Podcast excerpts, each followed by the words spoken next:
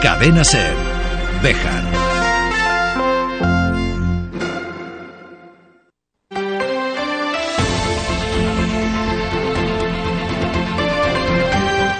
Hoy por hoy Bejar. David Sánchez.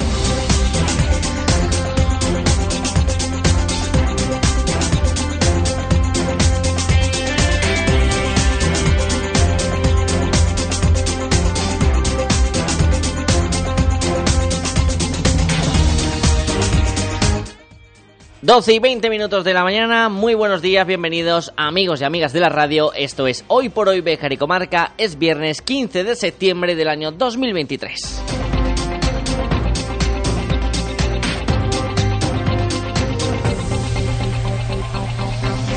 Pues como el que no quiere la cosa, estamos completando ya la mitad de este noveno mes del año. Tenemos a la vuelta de la esquina ya la rutina, aunque algunos andamos ya varios días inmersa en ella. Con ese arranque del curso, de las actividades extraescolares, de las eh, obligaciones laborales.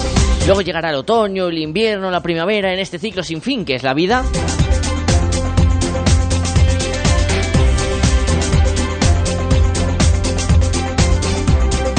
Y por eso estamos aquí, para intentar sacarles una sonrisa cada mañana. Para que cojan energías, que viene un fin de semana interesante por delante. Y hay que afrontarlo con alegría, porque al final la vida son dos días, que decía la canción. Sábado y domingo porque el lunes vuelve otra vez la rutina y se acaba la vida. Menos mal que nos gusta nuestro trabajo. 12 y 22.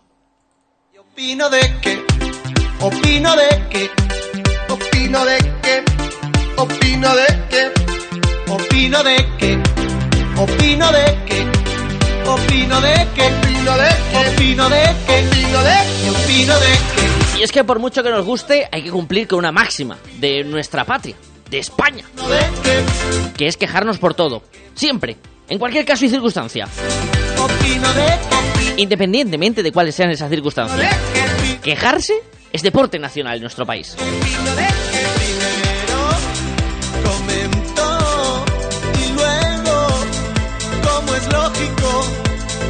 Vamos a hablar de deporte en este programa de viernes, lo vamos a hacer sobre la subida charra que se celebra mañana y también sobre el fútbol que regresa este domingo a Mario Emilio.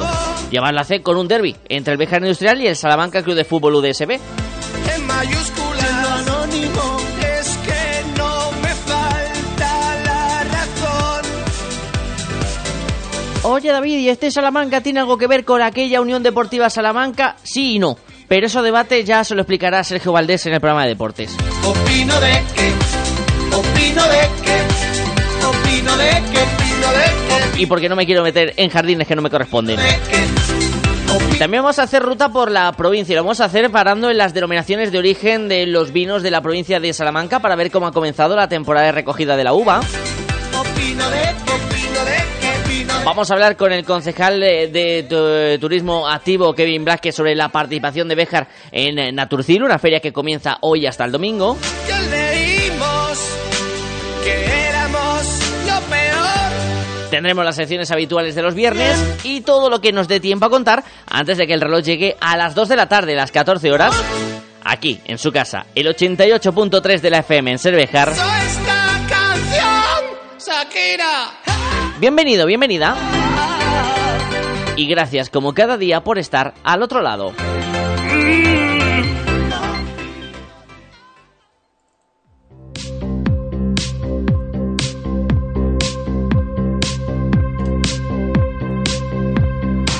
Y comenzamos mirando por la ventana para ver cómo el sol entra dentro de los estudios de la cadena Cervejar e ilumina todo este espacio.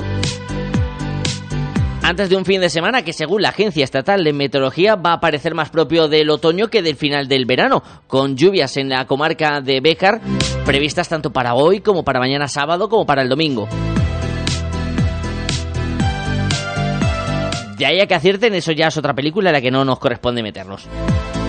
En cuanto a las temperaturas, sí vamos a notar un descenso de las mismas. Las máximas eh, llegarán hasta los 20 grados, las mínimas caerán hasta los 10.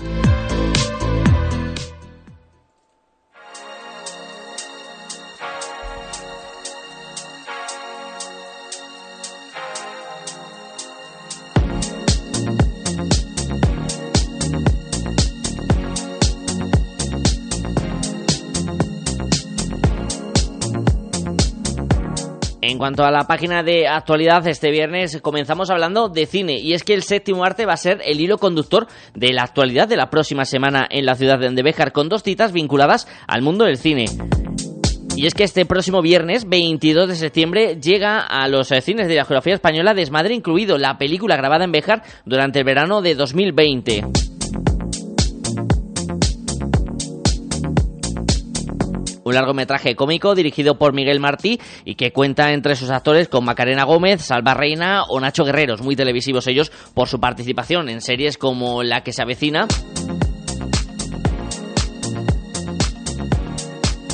Y otros productos televisivos. Esto será en todos, en algunos cines de España, con ese estreno el 22 de septiembre de esta película que se grababa en el verano de 2020. Desmadre incluido, que ha sufrido diferentes cambios de títulos durante estos meses. Comenzó llamándose Confinamiento incluido, dado que el brote del coronavirus era el motivo por el cual los personajes acababan atrapados en Hotel Colón de Béjar.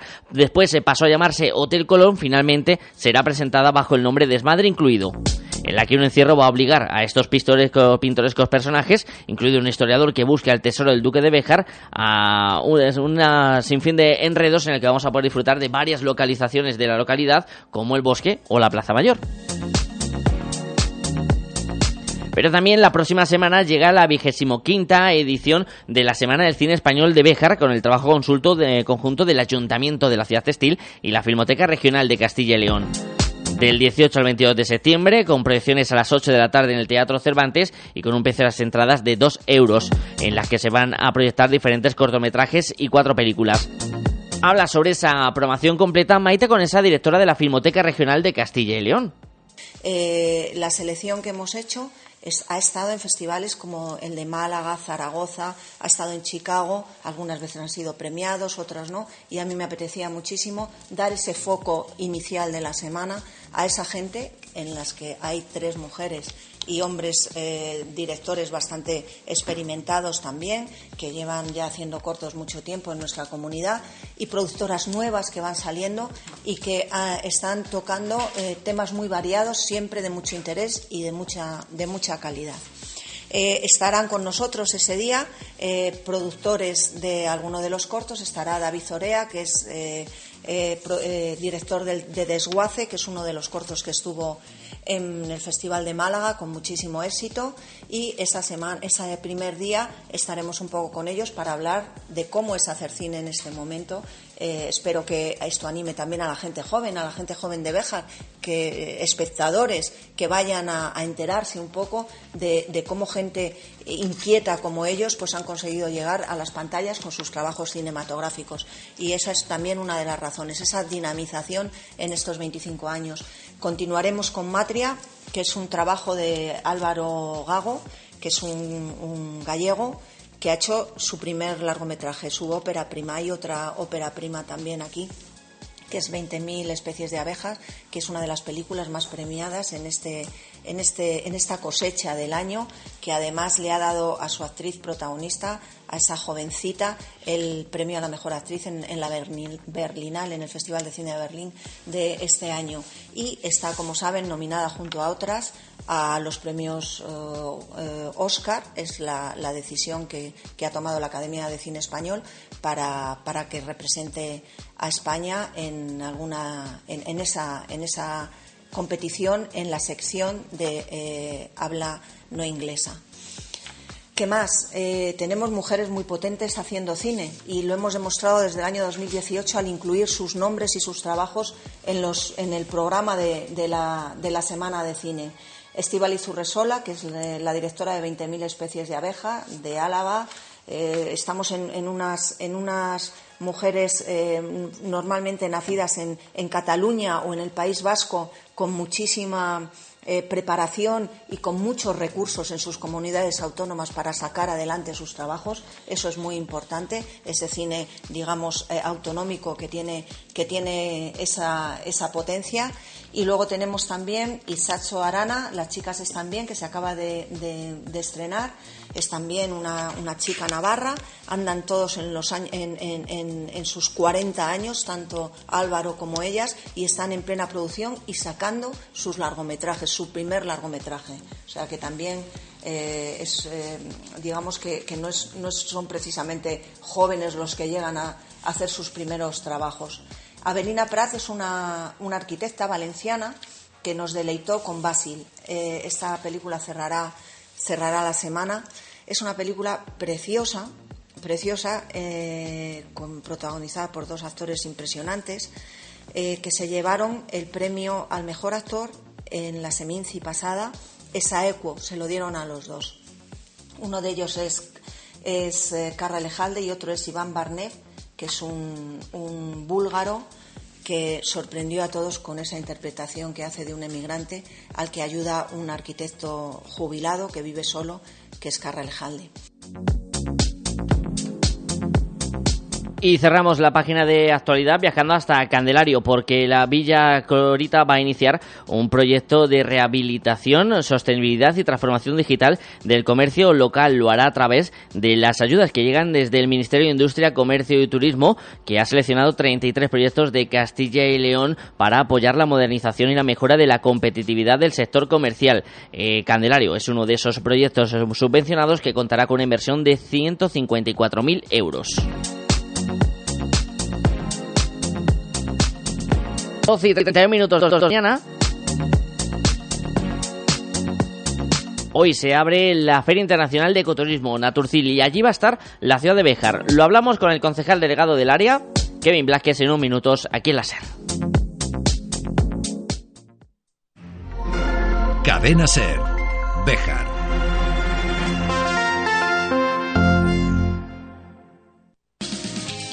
Orihuela, fiestas en honor del Santísimo Cristo de Valvanera. Disfruta con nosotros de las fiestas Lízaro el viernes 15 y de Gran Slam el sábado 16, del tradicional baile del Bermud, de los hinchables y el tren para los más pequeños y de las actuaciones del grupo folclórico local Belaí.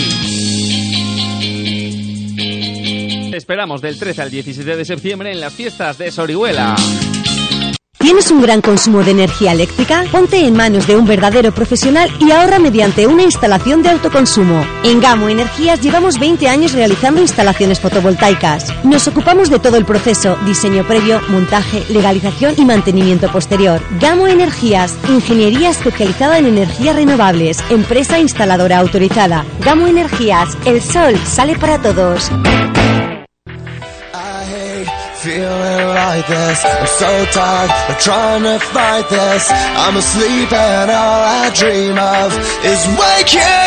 Si nos asomamos a la ventana vamos a poder observar uno de los grandes valores que tiene Béjar y su comarca, el entorno natural que la rodea.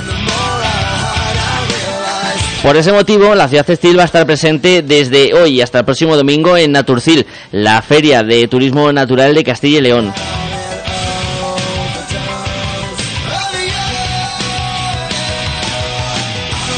Vamos a hablar sobre esa feria con Kevin Blasquez, concejal de museos, ferias, turismo activo y entorno natural, educación, entre otras áreas del Ayuntamiento de la ciudad de Béjar. Kevin, buenos días. Hola, muy buenos días, David. Gracias por eh, venir hasta los estudios de la cadena Cervejar. ¿Cómo ha sido la llegada a la concejalía? Pues la verdad es que es un poco como me esperaba, hay mucho trabajo que hacer, pero, pero con muchas ganas. Kevin, se lo pregunto también al resto de, compañeros, eh, ¿cómo está siendo la, adaptación, sobre todo para aquellos que venís de la sociedad civil, aquellos que no habéis estado nunca en la administración pública? Pues al principio es un poco complicado porque hay cosas que uno cuando está fuera de esto piensa que son más fáciles de realizar y al final es más complicado todo de lo que parece, pero la verdad es que con la ayuda de los trabajadores del ayuntamiento todo se hace mucho más fácil. Y vamos a hablar de turismo activo, entorno natural va a estar en Naturcil, que comienza hoy. Cuéntanos un poquito, ¿cómo va a ser la presencia de la ciudad textil? Sí, pues la verdad es que en Béjar otra cosa no podemos presumir, pero del entorno natural es, es lo mejor que tenemos y queríamos estar presentes este año otra vez en la Feria de Naturcil que como bien has dicho se celebra en Ruesga, en Cervera de Pisuerga y al final es una feria principalmente dedicada al ecoturismo, al turismo sostenible, al turismo de naturaleza y bueno, en Béjar, con nuestro entorno natural, nuestra sierra, la zona de la Cobatilla, las rutas que tenemos, la villa renacentista del bosque, la zona de la Peña de la Cruz, creo que es el mejor sitio para promocionar la ciudad y, el turismo para nosotros. La presencia de Béjar en diferentes ferias ha sido esencial en otras legislaturas. Imagino que en esta, en ese área en la que eres responsable, también se apostará ¿no? por la presencia en diferentes ferias como está Naturcil, Intur, Fitur. Sí, eso es. Este año, por lo que queda de año, en principio vamos a asistir a la feria de Naturcil y luego en noviembre se realizará la Feria de Intura, a la que también asistiremos para, para intentar promocionar un poquito el turismo de la ciudad.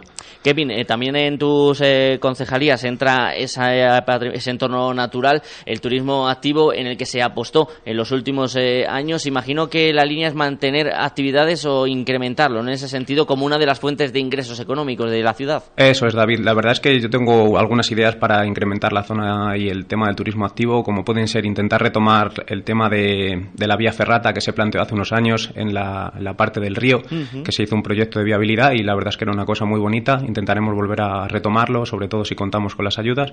Y otro proyecto que traía yo con muchas ganas, que lo presentamos en nuestro proyecto durante la campaña, fue la realización de un parque de tirolinas y cuerdas que nos gustaría hacer en la zona de Montemario muy similar al, que hay en las Batuecas y creo que podría ser una forma de atraer a mucha gente y mucho público joven durante el verano en las épocas en las que la cobatilla y otros entornos no funcionan tan bien. Ese es uno de los atractivos que tiene la ciudad de Béjar, ese turismo activo y entorno natural. También se apostaba este verano por el astroturismo y se ponía en liza como una de las posibilidades también en las que Béjar puede destacar. Sí, eso es. Además, me gusta mucho que me hagas esta pregunta porque el chico de Vía Argenta que lleva la empresa se ha comprometido con nosotros a asistir el sábado a la feria de Naturcil para hacer unas, unas pequeñas exposiciones va a llevarnos telescopios. Intentó montar un planetario, pero no le fue posible por, cómo está organizada la feria. Pero la verdad es que estamos muy implicados con el turismo de astronomía y creo que puede ser muy interesante, sobre todo principalmente por la zona que tenemos. La zona de la Cobatilla es una zona maravillosa para, la observación. Entre tus delegaciones también entra el área de museos, eh, uno de los eh, quizás eh, elementos menos conocidos por los vejeranos, pero que más valor tienen. Los diferentes espacios museísticos de la ciudad textil que muchos visitantes recalcan que hay que poner en valor. Sí, eso es. Yo creo que cualquier persona que haya visitado los museos de Béjar, pues normalmente todo lo que me comunican son elogios. La gente sale muy contenta, tanto con los museos como con la cámara oscura. Y es una cosa en la que estamos trabajando mucho. Estoy tratando de restaurar el ábside de San Gil, al lado del Museo Mateo Hernández, porque me gustaría hacer una zona de exposición con diferentes donaciones que nos están haciendo de artistas. Y desde aquí agradecer a las familias que nos están haciendo esas donaciones. Y me gustaría hacerlo como una zona adyacente al museo. Entonces estamos muy implicados con el tema de museos también. Ya que me comentabas, el Museo Mateo Hernández eh, si no me equivoco, a primeros de octubre se espera que se inicien esas obras de mejoras anunciadas hace unos meses. Sí, quizás se retrasen un poquito más, quizás en vez de octubre sea noviembre, porque hay problemas con, el tema de la obra, se retrasó un poco, principalmente por la protección de las obras. Queremos que se haga lo, lo, mejor posible, que ninguna, que ninguna de las obras que hay allí presentes sufra ningún daño y intentaremos que la obra sea lo más rápida posible y que el espacio quede lo, más adecuado a las necesidades. ¿Cuáles son los proyectos o las líneas de trabajo que están encima de la mesa del concejal para los próximos meses? Sobre todo centrarme en el turismo activo porque ahora que viene el invierno sí que vamos a contar con el turismo de Cobatilla, pero luego para el año que viene de cara a enfocar la nueva temporada pues sí que me gustaría empezar esos proyectos que te comentaba de intentar hacer nuevas rutas en bici, que es una cosa que está muy en auge y sobre todo intentar empezar a buscar esa financiación para esos proyectos que te comentaba, me parece lo principal. Otra faceta en la que los nuevos concejales estáis debutando son las entrevistas, el contacto con los medios de, comunicación. ¿Cómo lo vais llevando los menófitos en la materia? Pues la verdad es que para mí es una cosa prácticamente novedosa porque sí que alguna vez he hecho alguna entrevista por, por trabajos en la radio y demás, pero es una cosa que, que cuesta. Nunca he tenido dificultad en hablar en público porque al final creo que es algo que, todos tenemos que acostumbrarnos para que la gente sepa lo que estamos haciendo, pero bueno, al principio sí que cuesta un poquito. Kevin Blasquez, concejal del Ayuntamiento de la ciudad de Béjar, gracias por venir hasta los estudios de la cadena SER y seguiremos con atención los proyectos que nos has contado. Muchísimas, muchísimas gracias a ti, como siempre, David.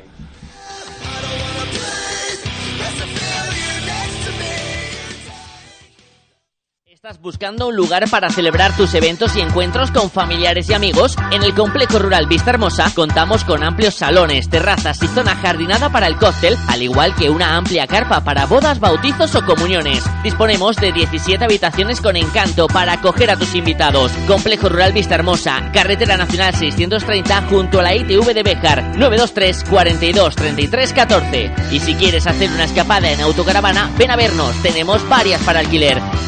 Fiestas del Cristo en San Esteban de la Sierra del 12 al 16 de septiembre. Verbenas, pasacalles, actividades infantiles. Vive nuestras tradiciones con la quema del castillo, el certamen de tamborileros o nuestro concurso de limón serrano. Y el día 15 Festival Taurino a cargo de Alberto Pozos. Del 12 al 16 de septiembre te esperamos en las Fiestas del Cristo en San Esteban de la Sierra. ¿Buscas plaza de garaje en Bejar? Cofaesa pone a la venta plazas de garaje en la calle Gibraleón amplias y con posibilidad de punto de carga eléctrica. Infórmate en Construcciones Faustino Esteban, COFAESA, en la calle 28 de septiembre 16 o en el 616 99 28 52.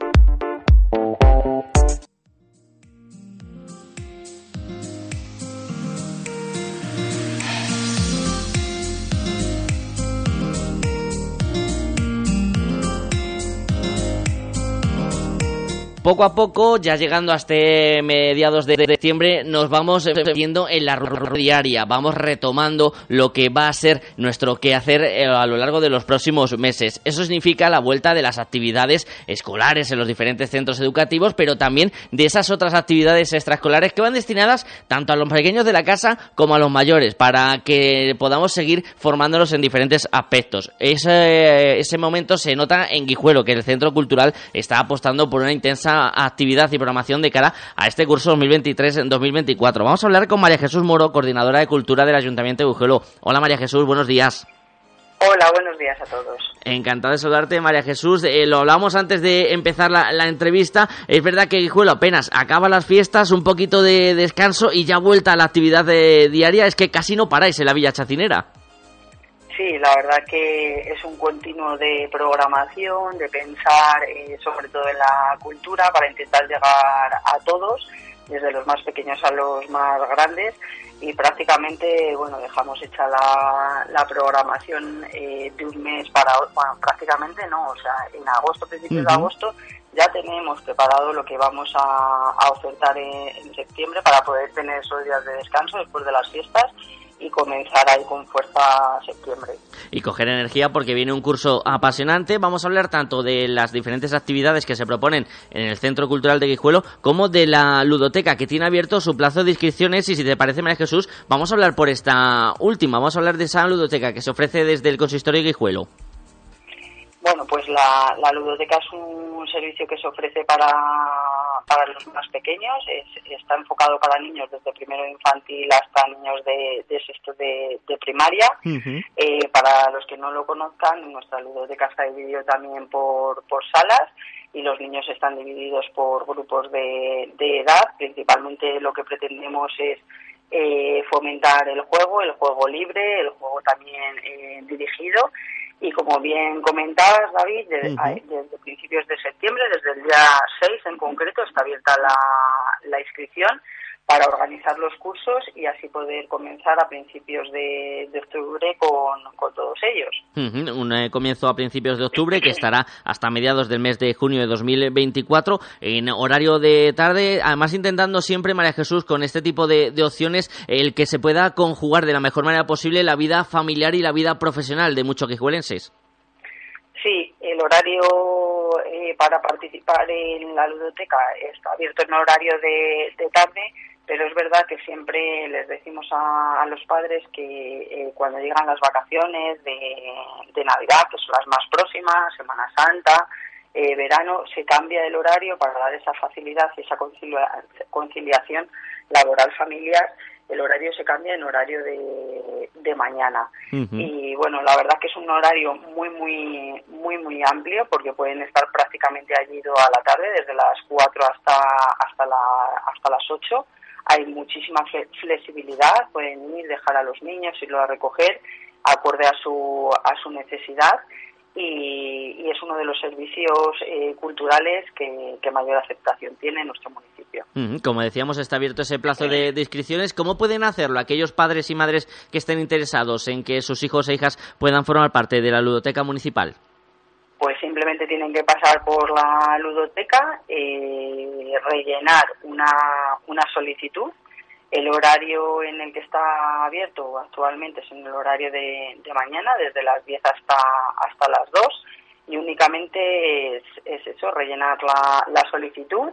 La ludoteca, recordamos que está en, en la calle Allende, número 2, y, es muy, muy, muy importante recordar que las plazas son, son limitadas para todos aquellos que estén interesados, pues que se den prisa en ir y, rellenar su, su matrícula. Así que los aquellos interesados que no pierdan en tiempo y puedan coger plaza antes de que se agoten, igual que ya se va a abrir la próxima semana el plazo de inscripción en las diferentes actividades del Centro Cultural de Guijuelo María Jesús, en el que uno mira por encima un poquito y vemos desde teatro, pasando por pintura, ajedrez o por robótica educativa, un amplio abanico de posibilidades. Sí, la verdad que, que, la oferta del centro cultural es muy amplia, eh, con una gran variedad de, actividades. Eh, todos los años intentamos incluir alguna novedad.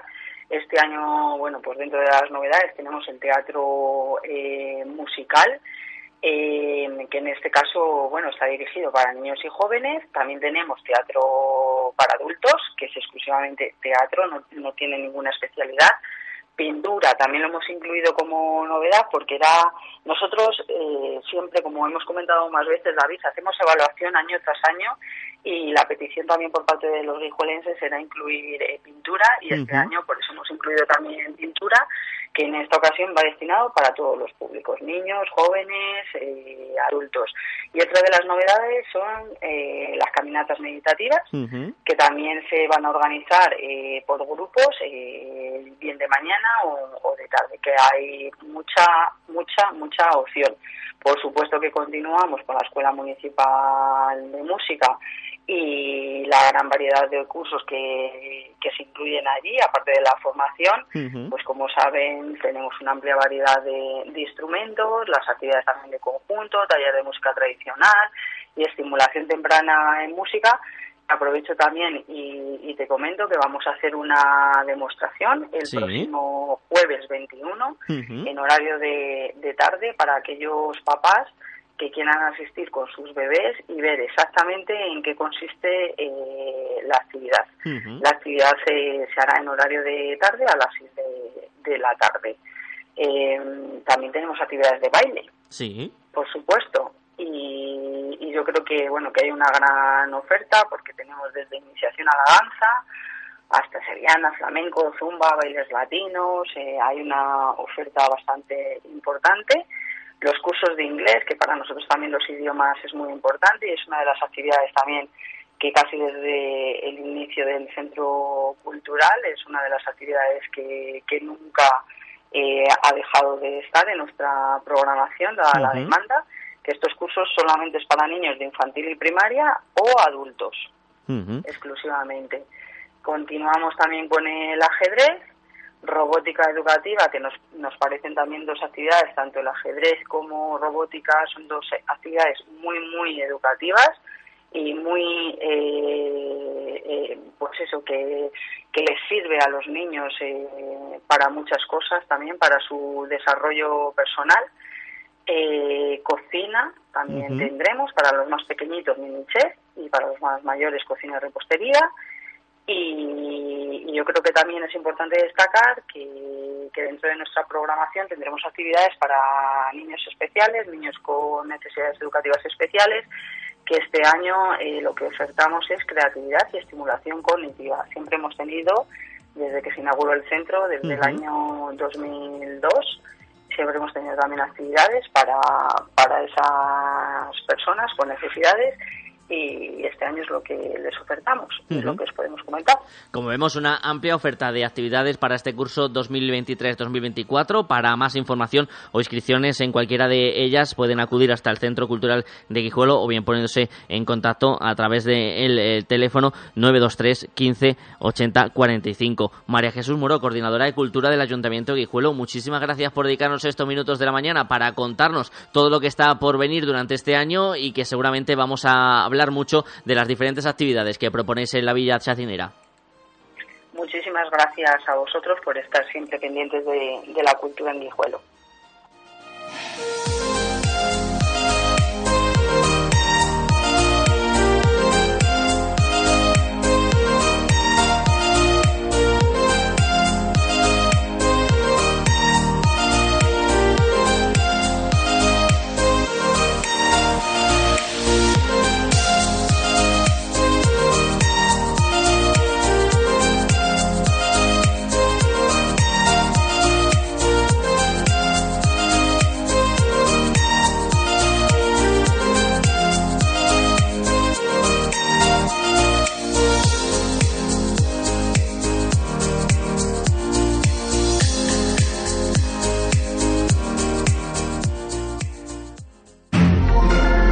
Cadena Ser. Bejar.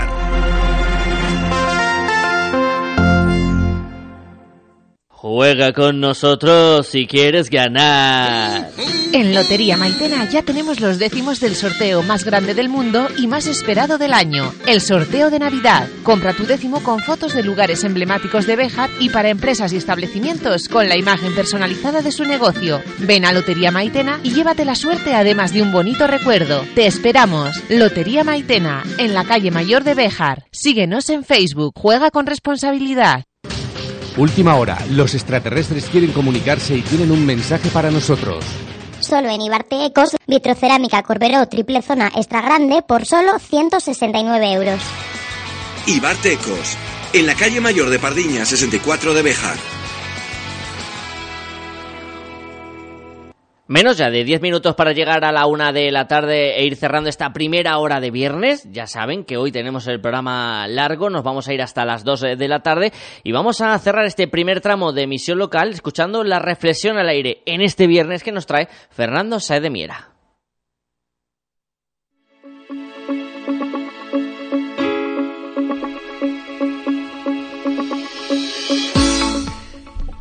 Hoy comenzamos estas reflexiones cotidianas al aire para pensar con una frase de Séneca. Procuramos olvidar lo que, traído a la memoria, nos entristece.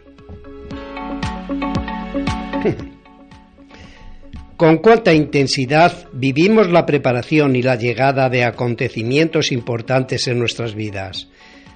Mientras estamos preparándolos, todo es emoción, ilusión, expectativas y hasta ciertos nerviosismos que envuelven toda nuestra preocupación para conseguir el éxito de ese acontecimiento que buscamos. Son tantos los que tenemos a lo largo de nuestras vidas que una vez terminados unos, comienzan otros con nuevas aventuras.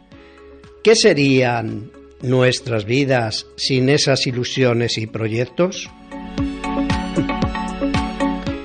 Fiestas, cumpleaños, bodas, nacimientos, celebraciones importantes familiares y sociales, éxitos de cualquier tipo, reuniones familiares, fiestas religiosas, populares, culturales, y así un innumerable número de acontecimientos para intentar equilibrar nuestros estados de ánimo en un rompimiento de las rutinas que pueden girar a nuestro alrededor. Pues, ¿qué sería la vida sin poder dar rienda suelta a las alegrías de las diversiones y las relajaciones de la mente y del cuerpo? Pensando en estas reflexiones cotidianas al aire para pensar, me vienen a la mente varias estrofas de Jorge Manrique a la muerte de su padre los placeres y dulzores de esta vida trabajada que tenemos. Y entonces no puedo por menos que pensar que nuestras vidas, en las vidas de todos los seres humanos, también existen dulzores y placeres en cada quehacer diario y trabajado, por lo que necesitamos esa fiesta, esa alegría, esa diversión. Y siguiendo con las coplas, eh, pues si vemos lo presente como en un punto se es ido y acabado, siempre encontraremos el bajón y el desinflamiento después de haber preparado cualquier acontecimiento festivo y después de haberlo vivido tan intensamente. Y con el final de cada fiesta y al cabo de los años coincidiremos con estos besos también de Jorge Manrique. Como a nuestro parecer, cualquier tiempo pasado da dolor. Hace unos días vivimos en Béjar nuestras fiestas patronales de la Virgen del Castañar.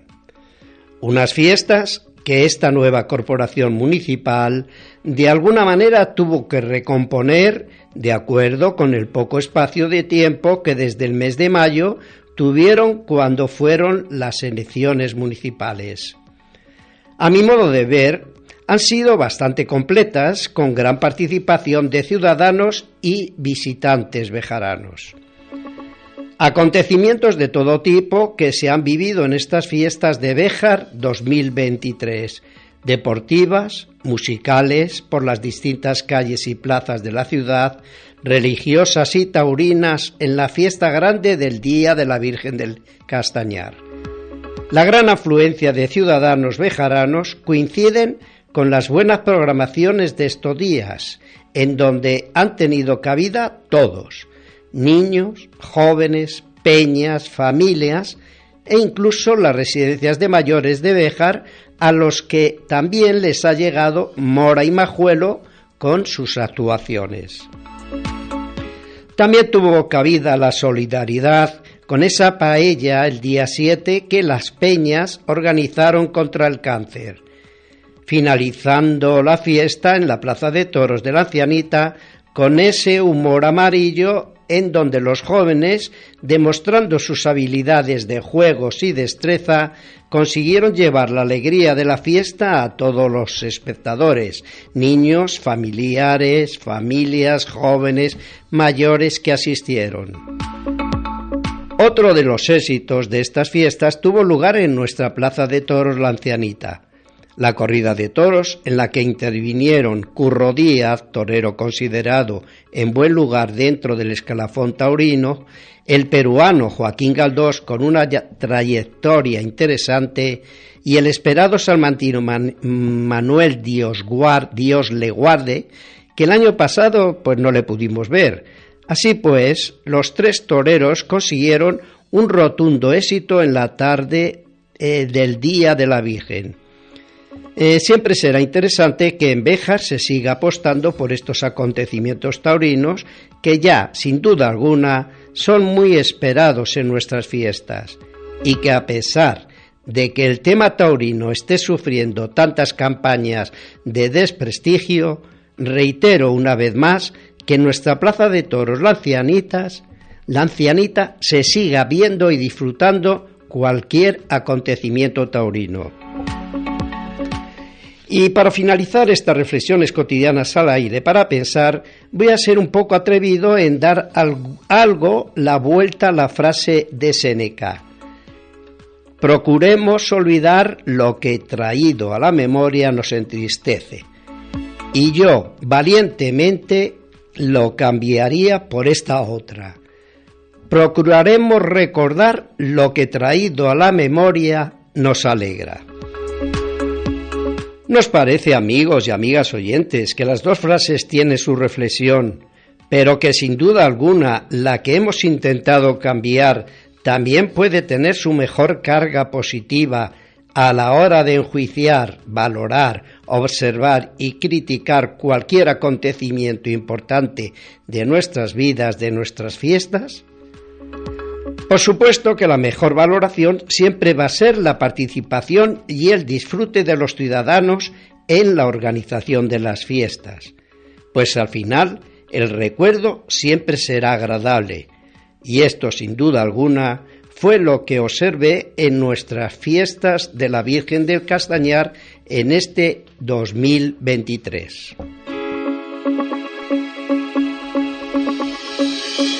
Gracias, Fernando.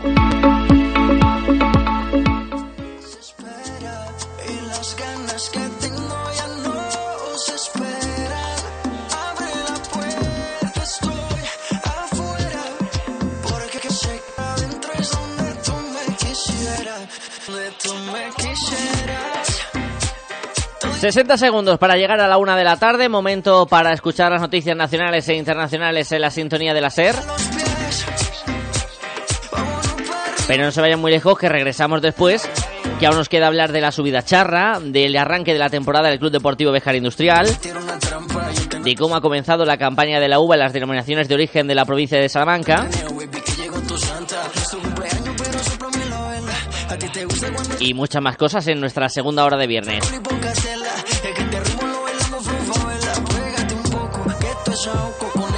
Noticias y volvemos y nos fuimos a lo loco. Pégate un poco, que esto es ahogo. Con esa boquita me gana el baloto. Dos cervecitas, un coco loco,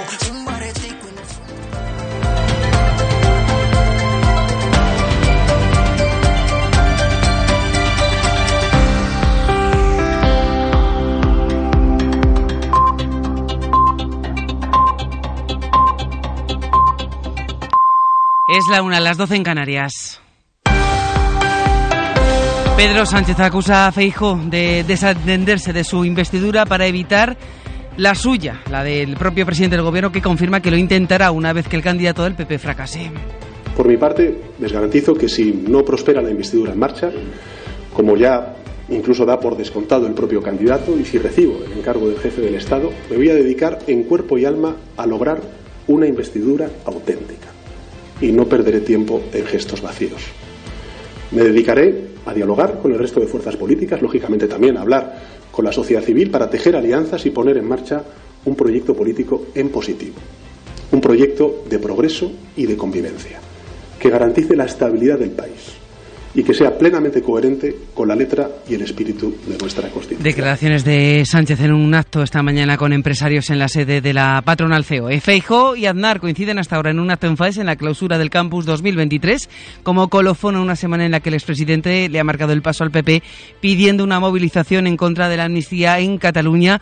Allí en FAES. Mariela Rubio, buenas tardes. Buenas tardes. Sí, acaba de tomar la palabra el líder del PP al que el expresidente Aznar ha recibido a su llegada al campus FAES con un apretón de mano Ambos han posado relajados, mostrando sintonía en el escenario de estas jornadas. Fue precisamente en la inauguración de estas sesiones cuando Aznar llamó a las calles contra la amnistía y hoy Feijó, al que Aznar ha presentado como la gran esperanza de España, las clausura. Un Feijó que está trasladando en estos momentos al expresidente su apoyo ante lo que ha calificado de ataques intolerables del gobierno. Le escuchamos en directo. Presidente Aznar, supongo que ya habrás oído alguna voz que ha reaccionado diciendo que efectivamente si fueses antidemocrático golpista el Gobierno te indultaría, te amnistiaría y te pediría además que le votases en la investidura.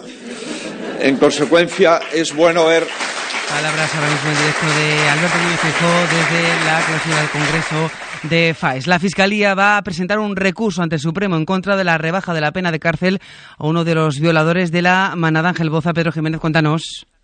La Fiscalía de Navarra ya lo ha anunciado formalmente. Recurre la decisión del Tribunal de Justicia que rebajó la condena a uno de los miembros de la manada que violó a una joven en los Sanfermines. El trabajo correrá a cargo de sus colegas del Tribunal Supremo, que es quien tiene la última palabra sobre esta rebaja en aplicación de la ley del solo sí es sí. El decreto de Fiscalía General, tras la entrada en vigor de la ley de Irene Montero, apostaba por mantener las condenas cuando la pena impuesta al violador estuviera dentro de la horquilla de la nueva ley, pero el Supremo avaló las rebajas de condena en aplicación del principio de ley penal más favorable. El fiscal no es el único que recurrirá. La defensa de la joven también anunció recurso al entender que no se habían tenido en cuenta la gravedad de los hechos y que la rebaja se había aplicado por un criterio puramente aritmético. España duerme poco y mal. Casi 5 millones y medio de personas sufren insomnios o más del doble que hace dos décadas, según la Sociedad Española del Sueño. Teresa Rubio. El insomnio crónico, que afecta a un 14% de la población, implica dificultades para dormir con consecuencias diurnas al menos tres días a la semana, que se prolonga durante al menos tres meses y que no se explica por un entorno inadecuado o tiempo insuficiente para dormir.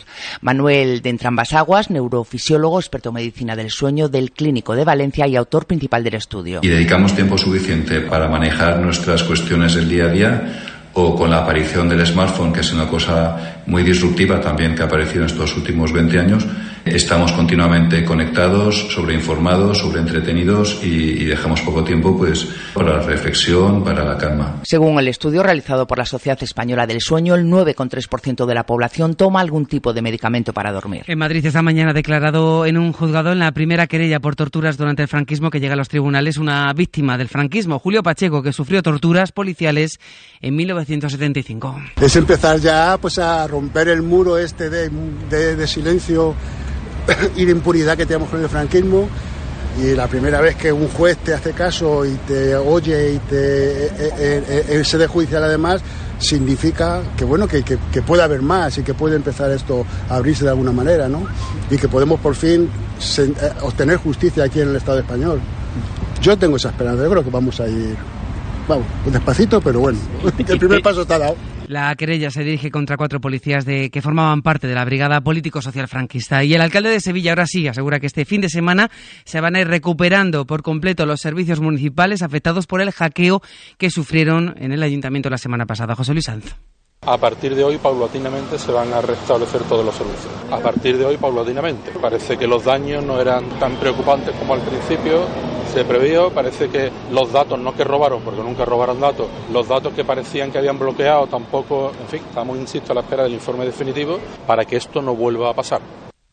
En cuanto al tiempo, en alerta 13 comunidades por lluvias y tormentas. Las más fuertes esperan en Baleares y en Cataluña. Allí en Cataluña hasta ahora está cortada la Nacional 340 entre Amposta y La Ampolla en Tarragona. Además tenemos noticia de última hora. Ha terminado ya la declaración de Luis Rubiales ante la Audiencia Nacional por su beso no consentido a Jenny Hermoso. Ha salido ya Rubiales de la Audiencia. Miguel Ángel Campos, buenas tardes. Buenas tardes, rodeado de una nube de periodistas. Ha abandonado ya la Audiencia Nacional Luis Rubiales, donde ha permanecido declarando a todas las partes durante aproximadamente 40 minutos. Según fuentes eh, del procedimiento, Luis Rubiales ha negado los hechos, ha negado que el beso eh, no fuera consentido y ha negado en todo momento coacciones a la jugadora de fútbol. La Fiscalía ha solicitado al juez la adopción de medidas cautelares contra Rubiales, como la comparecencia cada 15 días en el juzgado, así como eh, la orden de que se aleje 500 metros de Jenny Hermoso y eh, que eh, no pueda comunicarse tampoco con la jugadora. Será el juez quien ah, dictamina al respecto. Gracias, Miguel Ángel. Eh, del deporte, ¿qué contamos más? Rodrigo González, buenas tardes. Buenas tardes, tal y como hemos adelantado en la cadena SER, las jugadoras de la selección española han comunicado que no vuelven a la convocatoria y a esta hora en Las Rozas, Santomeana, se analizan las consecuencias de esta decisión. Buenas tardes presidente de las territoriales a la espera de que arranque la junta directiva de la federación. Estamos en las rodas, van llegando los directivos y las fuentes consultadas no descartan dimisiones en el organigrama de la selección femenina. Por otro lado, el futuro del secretario general Andreu Camps está puesto en duda por presidentes territoriales. La convocatoria de Monse Tomé, prevista para las 4 de la tarde, si no dimite antes, tendrá 23 jugadoras porque España no baraja no ir a Suecia y trabajan para que las jugadoras de las inferiores puedan ir a la absoluta en caso de que sea necesario. Según fuentes próximas a la las jugadoras no han emitido el comunicado todavía porque no hay unanimidad para el contenido del mismo y ahí es donde está el conflicto y el foco de la noticia ahora mismo. Gracias, Antonio. En lo deportivo hay fecha ya para el clásico entre el Fútbol Club Barcelona y el Real Madrid. Será el próximo 28 de octubre a las 4 y cuarto en Barcelona y en la Vuelta Ciclista España, etapa 19, tan solo tres para el final. Hoy con posible final a sprint, con final en Iscar, con Sepkius como líder. Salir del camino marcado descubrir nuevos territorios, llegar a lo inesperado, ampliar horizontes, conversar es mucho más que hablar. En A Vivir que son dos días, conversamos para profundizar en la actualidad, conocer otras ideas y viajar por la ciencia, la cultura y el humor. A Vivir que son dos días, con Javier del Pino. Cadena Ser, el poder de la conversación. Pues es todo a las 2, la 1 en Canarias. Más noticias en hora 14 con Javier Casal y seguimos en cadenaser.com. Cadena Ser. Servicios informativos. Todo está bien, no te tienes que estresar. A ti yo sola no te dejaré. Me enchulé la primera vez que la vi. Me enamoré cuando con ella bailé. Desde hace rato se quería pegar. Puse la espalda contra la pared. Y si yo bajo, sabes que le haré tú quieres, mami. Se le viran los ojos. y... quien dice 5, al final son 8 minutos. Pero aquí estamos de nuevo. Bienvenidos, bienvenidas a la segunda hora de Hoy por Hoy Bejar y Comarca. Hasta las 2 con mucho que contar. Si es que conseguimos que nos entre todo en tiempo, claro.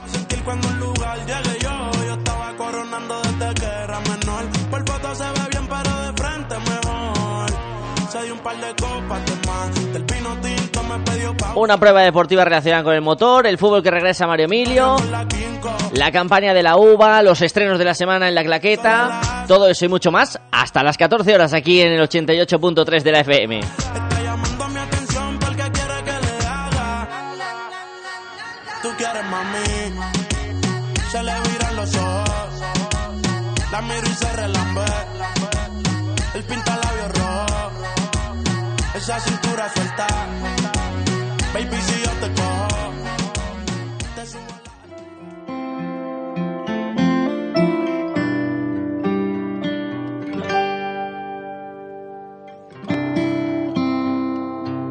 Comenzamos segunda hora de este viernes, estamos sobrepasando el ecuador del mes de, diciembre. Parece que le vamos diciendo adiós al verano, también en cuanto al lo climatológico, y llega el momento también de empezar a cuidar la piel tras los excesos que hemos cometido, aunque no nos demos cuenta. Y hoy nos lo va a contar Vanessa Dorado desde el Salón de Belleza Marta. Hola Vanessa, buenos días. Buenos días David, ¿qué tal? Muy bien, encantada de saludarte. ¿Cómo ha ido este verano? ¿Cómo ha sido este 2023 tan caluroso? Pues intenso, la verdad que por suerte no nos ha faltado trabajo y hemos estado bastante liadillas, así que bien. Y el calor, bueno, la verdad que este año ha sido mejor que el anterior, que el anterior parece que hizo mucho más calor. Hemos trabajado muy bien, pero más a gusto, porque hacía Hay que buscar siempre el lado positivo del verano, aunque para algunos, como es mi caso, en cuanto aprieta un poquito el calor ya es excesivo, pero comentaba yo en esta introducción, Vanessa, que hoy vamos a hablar de estos tratamientos o estos consejos que se suelen dar una vez que pasa el verano para ir poniendo nuestra piel otra vez a tono y recuperarla. Pues sí, porque el verano es maravilloso en todos los aspectos, pero es verdad que el sol hace muchos estragos en nuestra piel y bueno, mm, los peelings corporales y faciales, que ya hemos hablado muchas veces de ellos, pues lo suyo es hacerlo cada cinco o seis meses, pero es verdad que ahora, después del verano, es una época en la que casi debería ser obligatorio, es la época del año en la que más sufre la piel, la verdad, porque, bueno, como te digo, el sol, que es muy bueno en dosis adecuadas, porque, bueno, la vitamina D ya sabemos que nos la proporciona el sol, y esa vitamina es muy importante en nuestro cuerpo, ¿no? Porque ayuda a la absorción de calcio, combate bacterias, viene bien para los músculos, para los nervios, o sea, es obligatoria y necesaria. Entonces sí que hay que tomar el sol, pero con precaución, porque en dosis altas o descontroladas o con productos inadecuados incluso a la hora de tomar el sol, que si recuerdas cuando éramos jovencitos, sobre todo las chicas, nos poníamos hasta Coca-Cola. Bueno, yo no, ¿eh? Yo no sé por qué, que yo como desde muy jovencita llevo aquí trabajando y soy consciente de ello, no lo hacía. Pero vamos, mis amigas Coca-Cola se echaban en la piel y bueno, ciertos productos que, fíjate, mezclados con el sol, eh, pues el sol como tiene ese tipo de radiación que llega a la dermis y, aumenta la temperatura, afecta a las células generando los radicales libres, ¿no? Que llamamos y como sabemos, pues aceleran el envejecimiento, eh, y cosas mucho peores, porque bueno, pueden ser muy dañinas, muy dañinas no solo para la piel, sino también para la salud, porque bueno, ahí no nos vamos a meter porque los radicales libres también los producen el tabaco, los malos hábitos alimenticios, el alcohol, pero bueno, a lo que vamos, como nosotras vamos a la piel, pues eh, Por eso los radicales libres los produce también mucho el sol, ¿vale? Entonces, bueno, un tipo de vida salud no saludable pues ayuda también a no a, a, a que los radicales libres salgan mucho más. Entonces, bueno, por eso iba a decir, Vanessa, que es importante... que te iba a decir en ese sentido, Vanessa, por eso es importante este cuidado, porque aunque pongamos precauciones o aunque a veces pensemos que el sol no nos ha dañado, siempre al final algo de efecto tiene sobre nuestra piel, incluso aunque seamos precavidos, por eso es importante luego este tipo de tratamientos una vez que pasa el verano. Sí, además que bueno, es muy importante las protecciones las protecciones a la hora de tomar el sol, muy importante. Lo de tomar el sol sin protección es algo muy, muy dañino para la piel. Entonces, bueno, eh, nosotras, como sabéis, eh, tenemos una casa que se llama España, que es nuestra firma de Nutricosmética Natural, y tiene productos para poder eh, regenerar todo eso y, mejorar todo, todo eso. Entonces, bueno, y volviendo a lo que es el tema del peeling, pues si no queremos tener consecuencias es importante ayudar a la piel a que se renueve. Entonces, bueno, eliminar todas las células muertas que produce la piel, que es el cúmulo de, el cúmulo excesivo que hace que la piel no respire bien y dificulte la regeneración de la piel, pues lo que hacemos es un peeling. En cabina tenemos peeling químicos y peeling mecánicos y bueno, siempre animo a la gente que si no quiere venir adentro, eh, algún peeling mecánico se haga en casa para para regenerar toda esa piel. eh, esto que te hablo es aplicable a cara y cuerpo. Sí. Cara, cuerpo, incluso te digo a cuero cabelludo, ¿vale? Porque el cuero cabelludo es una parte de nuestra piel y parece que la tenemos también un poquito abandonada. Y el cuero cabelludo es otra parte de nuestra piel muy importante que además tiene una microbiota que tenemos que tener mm, bien centrada. Entonces, bueno, mm, es muy importante que de vez en cuando en el cuero cabelludo también hagamos algún peeling. Esto ayuda a limpiar en profundidad, a ayudar al crecimiento incluso del pelo y, bueno, eh, acelera el rego sanguíneo, que viene fenomenal y, sobre todo, que limpia en profundidad. Eh, otra cosita que te puedo contar es que, bueno, los efectos secundarios que pueda tener un, un peeling, pues es ayuda a mejorar las manchas, las arrugas, la sequedad, el acné, las cicatrices. Entonces, bueno, a mayores y que te limpia la piel en profundidad, esto es muy importante a la hora de utilizar un cosmético después, porque no tiene nada que ver utilizar un cosmético tanto en cara como en cuerpo eh, sin hacer un peeling puedes darte la mejor crema del mundo que si la piel está obstruida no nos va a hacer el efecto que realmente tiene esa crema. Entonces lo ideal es limpiar esa piel en profundidad y después utilizar el cosmético adecuado para cada tipo de piel. Y ya te digo, bueno, aplicable a cara, cuerpo y al cuero cabelludo, ¿vale? Sin olvidar que el cuero cabelludo también forma parte de nuestra piel. Tomamos nota de todos estos consejos que nos ha dado hoy Vanessa Dorado desde el Salón de Belleza Marta. Cualquier consulta, cualquier ampliación de información, pueden acudir al salón y allí las profesionales del centro les resolverán cualquier duda. Vanessa, muchísimas gracias por estar esta mañana con nosotros, que sé que tienes mucho jaleo y charlamos próximamente. Muy bien, David, muchísimas gracias. Un beso.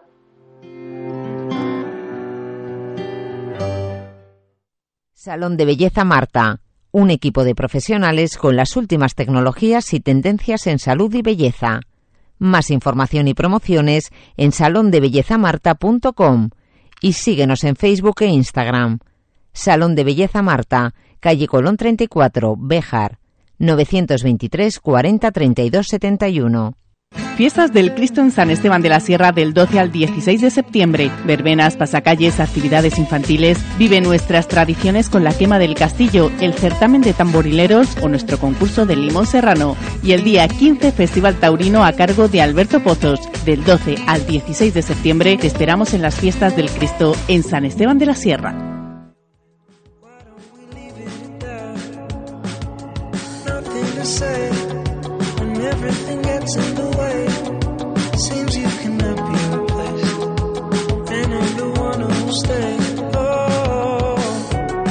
Después de muchos meses eh, vuelve a iniciarse el fútbol de Mario Emilio. Vuelve una nueva temporada donde el Club Deportivo Bejar Industrial La Cobatilla va a debutar en esa primera división regional de aficionados. Entrenador José Cano, muy buenos días.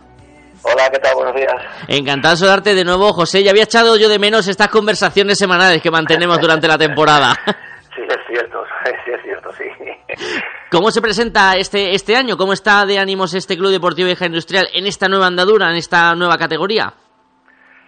Bueno, bien, ahora pues muy volcados en, el tema pretemporada, ha sido, bueno, pues eh, una pretemporada eh, larga, larga porque, pues bueno, em, ya no por los días de pretemporada de entrenamiento, sino bueno, pues todo lo que ha sido todo el verano ha sido muy complicado el, poder el poder eh, optar a, futbolistas.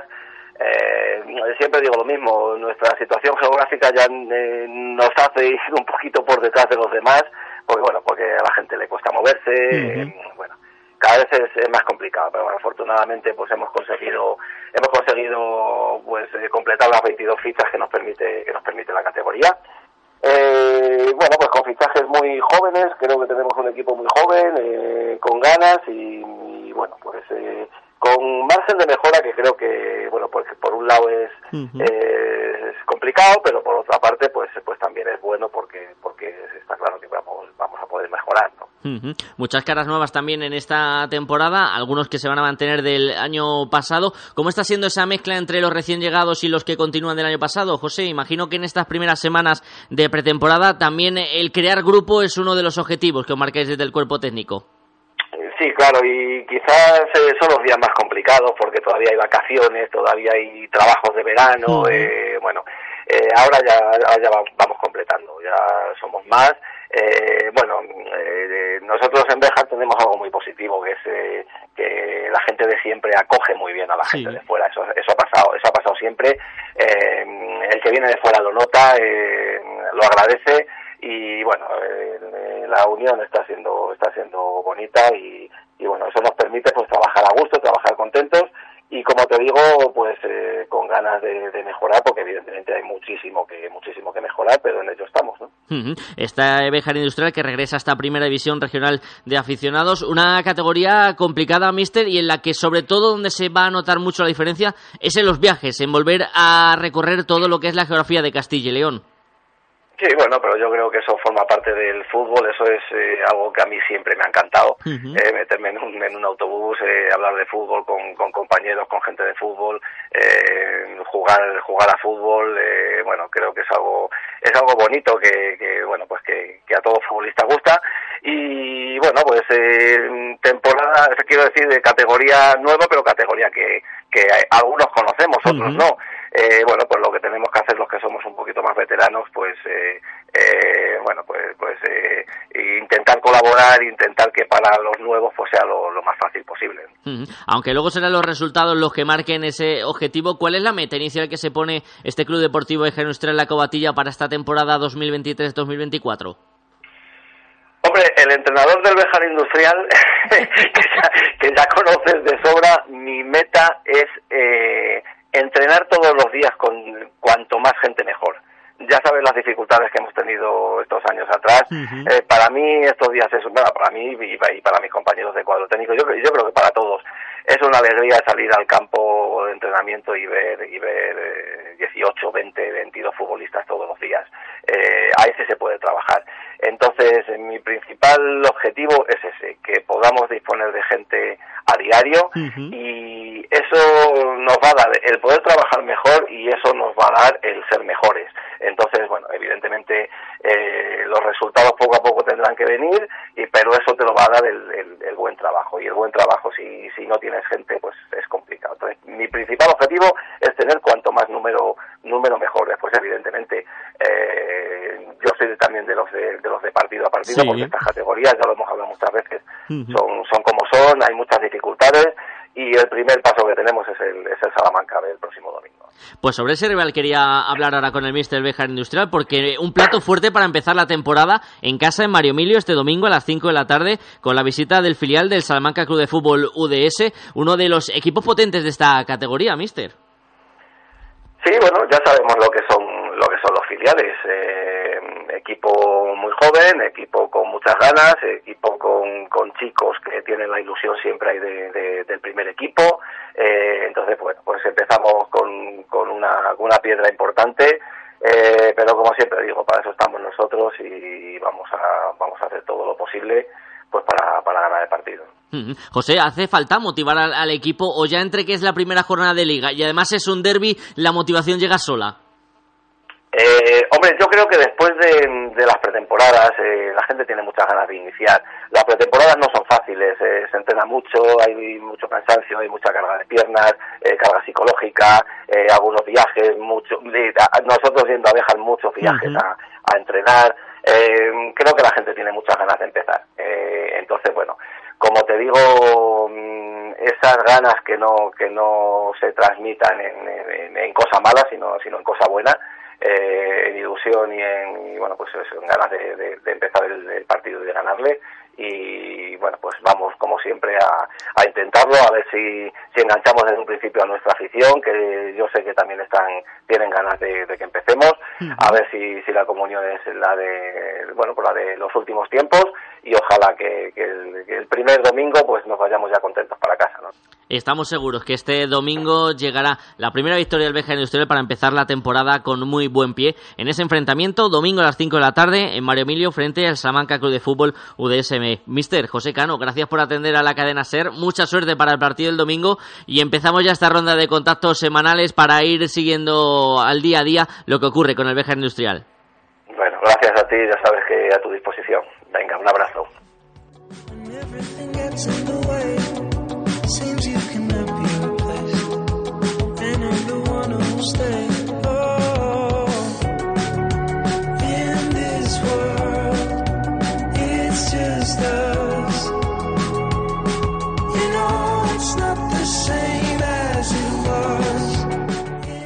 En Agrovejar, ofertas en pellet por tiempo limitado. ¿Por qué esperar a que suba el precio en invierno si puedes comprarlo ahora más barato? Aprovecha la oportunidad del pellet y ven a Agrovejar, junto al cuartel de la Guardia Civil de Bejar. Subida al bosque. Ofertas en pellet por tiempo limitado.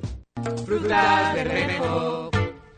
Calidad y mejor precio. Frutas Bermejo, de cosecha propia. En Béjar, en carretera de Salamanca, frente Mercadona y en la calle Tejedores 11. Frutas Bermejo, calidad y mejor precio. Te atendemos personalmente y con reparto a domicilio.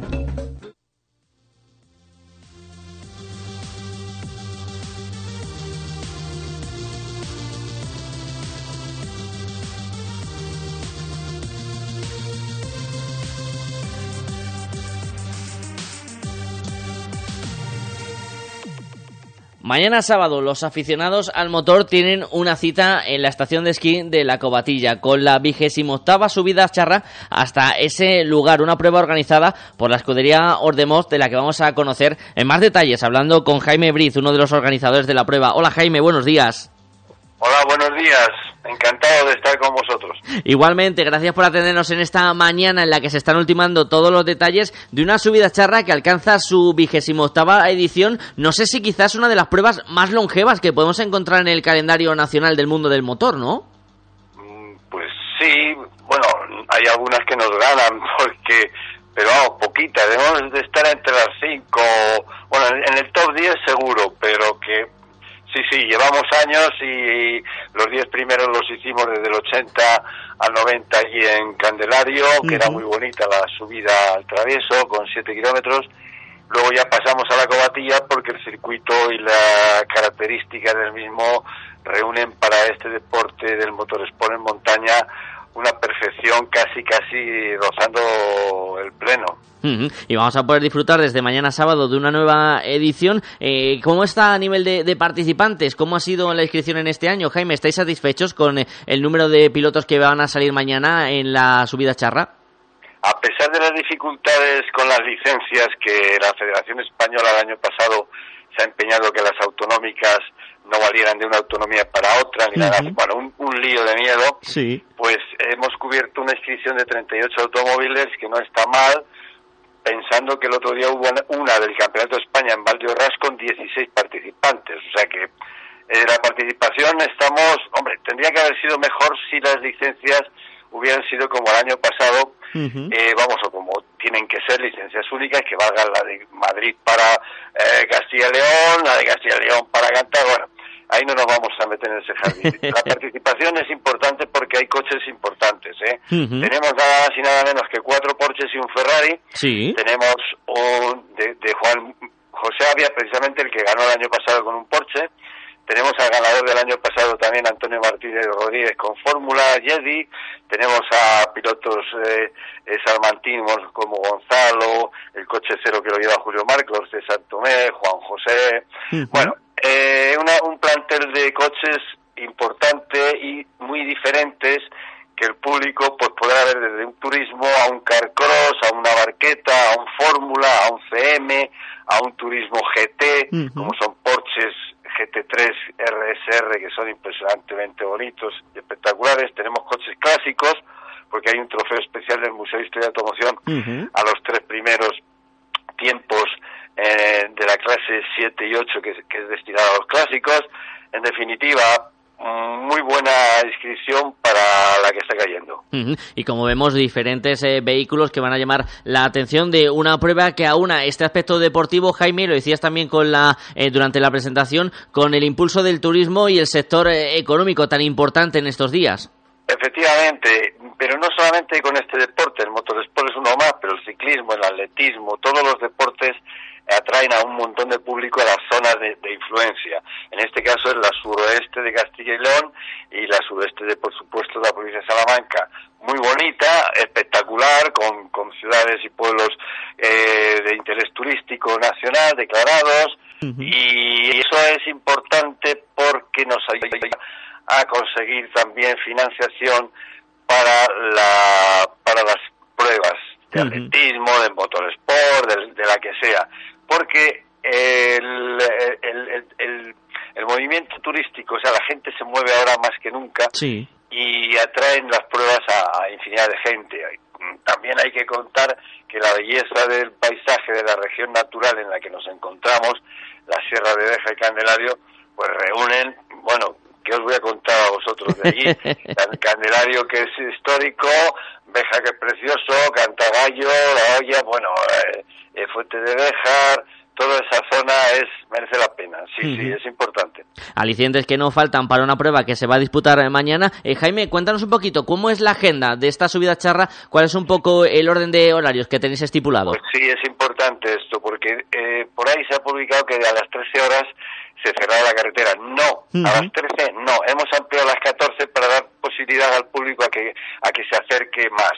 eh, se cierra a las 14 horas. A las 14.30 todos los puestos de control tienen que estar montados. Y a las 15 sale el primer coche en la primera manga de entrenamientos.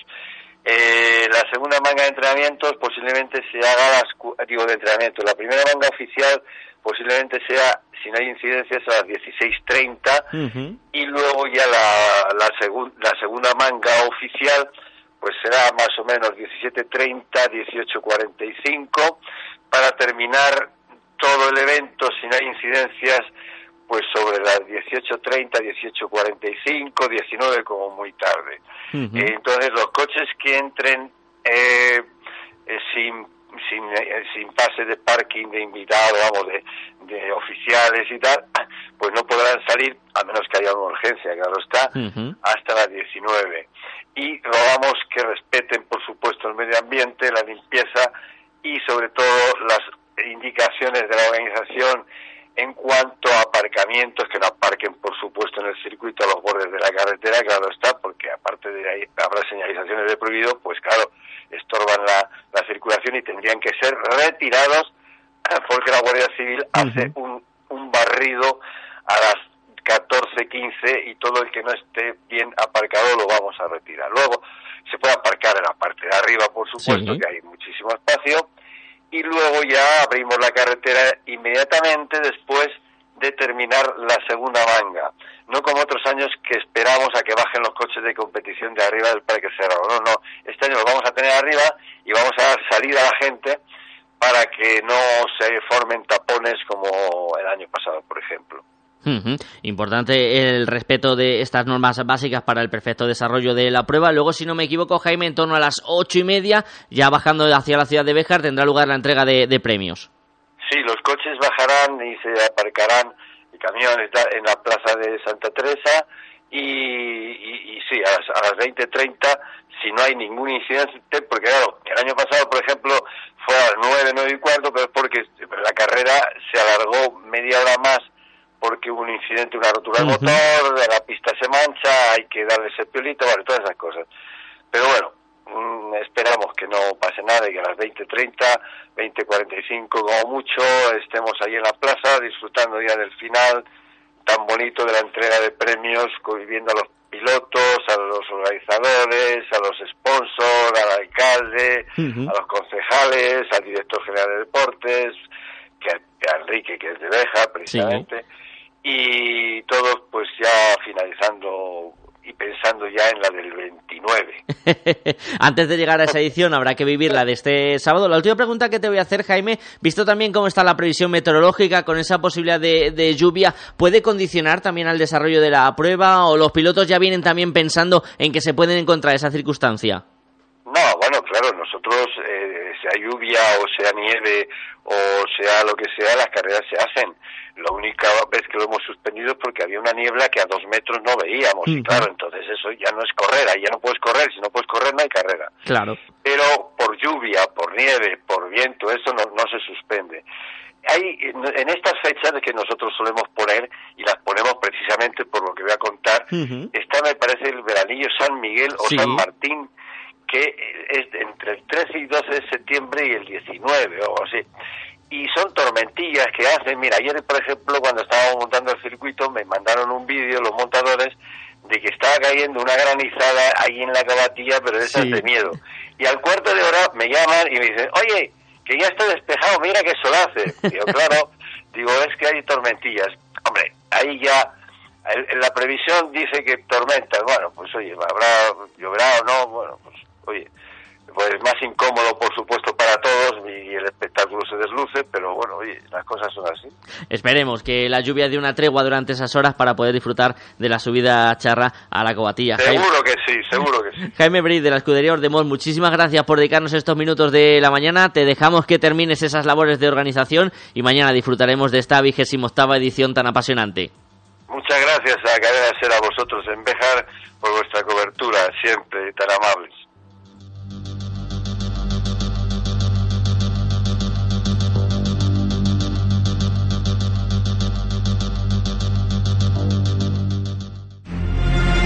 Bejar. Cadena Ser. En Sorihuela, fiestas en honor del Santísimo Cristo de Valvanera. Disfruta con nosotros de las orquestas Lízaro el viernes 15 y de Gran Slam el sábado 16, del tradicional baile del Bermud, de los hinchables y el tren para los más pequeños y de las actuaciones del grupo folclórico local Belaí. Esperamos del 13 al 17 de septiembre en las fiestas de Sorihuela. ¿Tienes un gran consumo de energía eléctrica? Ponte en manos de un verdadero profesional y ahorra mediante una instalación de autoconsumo. En Gamo Energías llevamos 20 años realizando instalaciones fotovoltaicas. Nos ocupamos de todo el proceso, diseño previo, montaje, legalización y mantenimiento posterior. Gamo Energías, ingeniería especializada en energías renovables, empresa instaladora autorizada. Gamo Energías, el sol sale para todos.